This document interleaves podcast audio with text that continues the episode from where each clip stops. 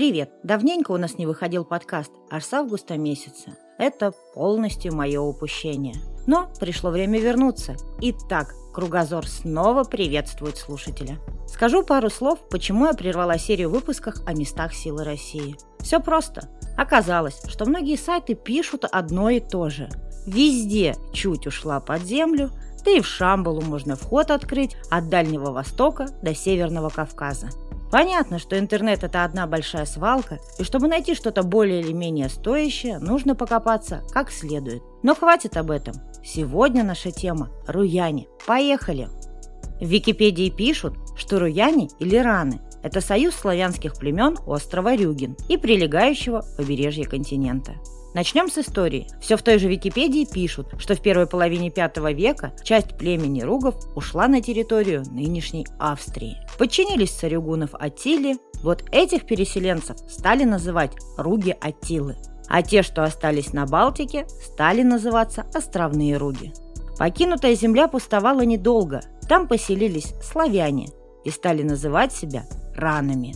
Трактате 551 года Гетики перечислены племена подвластного королю Гарулов Рудуулфу. И там, среди прочих, есть и руги, и раны. Это самое раннее документальное упоминание. Еще в дославянский период на самом северном мысе острова Рюген находился храм обожествленного Армения – Аркона. В этом храме стоял огромный идол – колонна Ирминсуль, ствол священного дерева. В этот храм массово шли паломники нижнегерманских племен. После заселения Рюгена славянами Аркона стала религиозным центром бога военной победы Световита. В труде «Деяния священников Гамбургской церкви» Адам Бременский писал так, цитата. Остров расположен напротив вильцев, лютичей. Им владеют рани, храбрейшее славянское племя, Ранее у других называемые руанами – это жестокие племена, обитающие в сердце моря и сверхмеры преданы идолопоклонничеству. Имеют короля и знаменитое святилище. Поэтому, благодаря особому почитанию этого святилища, они пользуются наибольшим уважением и на многих налагая иго, сами ничего иго не испытывают, будучи недоступны, ибо в места их трудно добраться. Конец цитаты. По данным археологии, раны – руяне – торговали со Скандинавией и Прибалтикой, а еще вели войны с соседями, защищая свою территорию. Даже некоторые провинции Дании платили руянам дань. Вот это и послужило причиной войн с Вальдемаром I. В итоге руяне утратили свою независимость. В 1168 году их культовая крепость Аркона была разрушена. Святилище Световита уничтожено.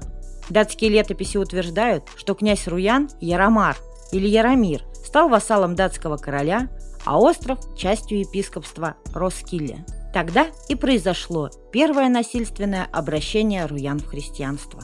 Но в 1234 году руяне освободились от датского владычества и расширили свои владения. Основали на побережье город, ныне известный как Штральзунд – в 1282 году князь Вицлав II заключил с королем Германии Рудольфом I соглашение и получил остров Рюген в пожизненное владение. И в придачу еще получил титул имперского егермейстера.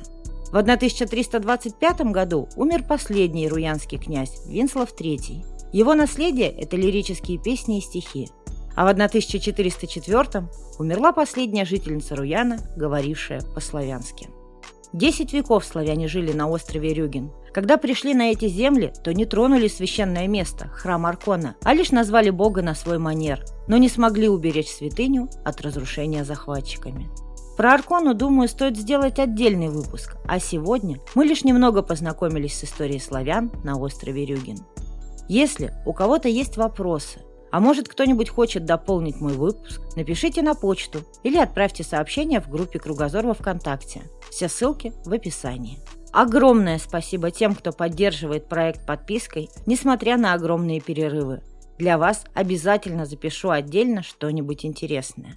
На этом наш выпуск не заканчивается. Передаю слово Веронике Овчинниковой, которая делится с нами своими знаниями о йоге.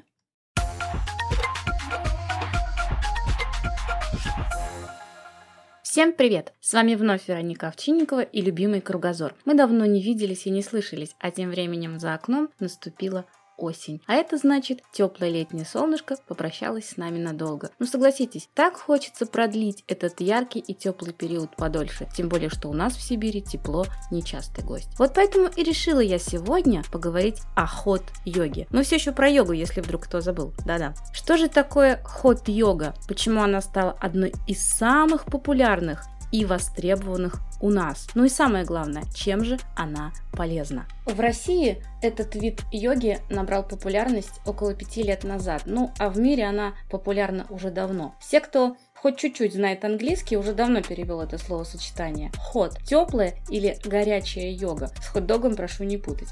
Почему же она так называется? Дело в том, что она включает в себя набор специальных упражнений и асан, которые разогревают тело и кровь. В России для этого зоны или залы, где занимаются йогой, специально предварительно прогревают до плюс 30 и выше. Ну а в Индии и Таиланде, где йога входит в обычную жизнь каждого человека, это делается на обычных пляжах или специально отведенных зонах. Их там, как вы понимаете, прогревать не нужно.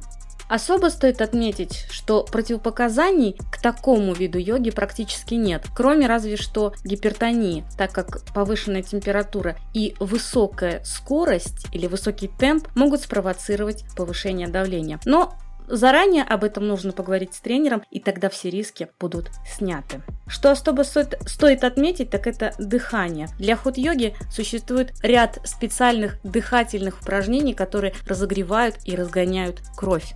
Сегодня я не буду давать подробные рекомендации или специальные асаны, так как все в этом виде йоги индивидуально. Но вот что точно не навредит, так это очищающее дыхание. Очень хорошая профилактика различных заболеваний дыхательной системы. Особенно осенью, не правда ли? Итак, примите удобную позу, стоя. Потянитесь, вытяните все тело, почувствуйте, как оно просыпается. Глубоко вдохните, медленно потяните руки вверх. Затем медленно опуститесь вниз, сначала руками, а потом согнитесь всем телом и постарайтесь достать до земли. А теперь громко выдохните. Ха! Почувствуйте, как ваша диафрагма внутри вам ответила.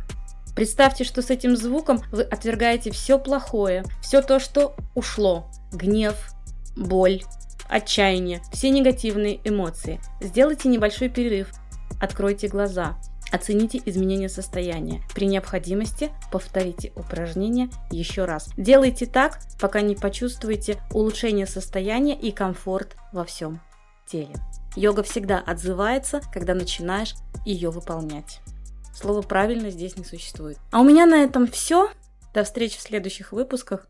Любите себя и будьте здоровы.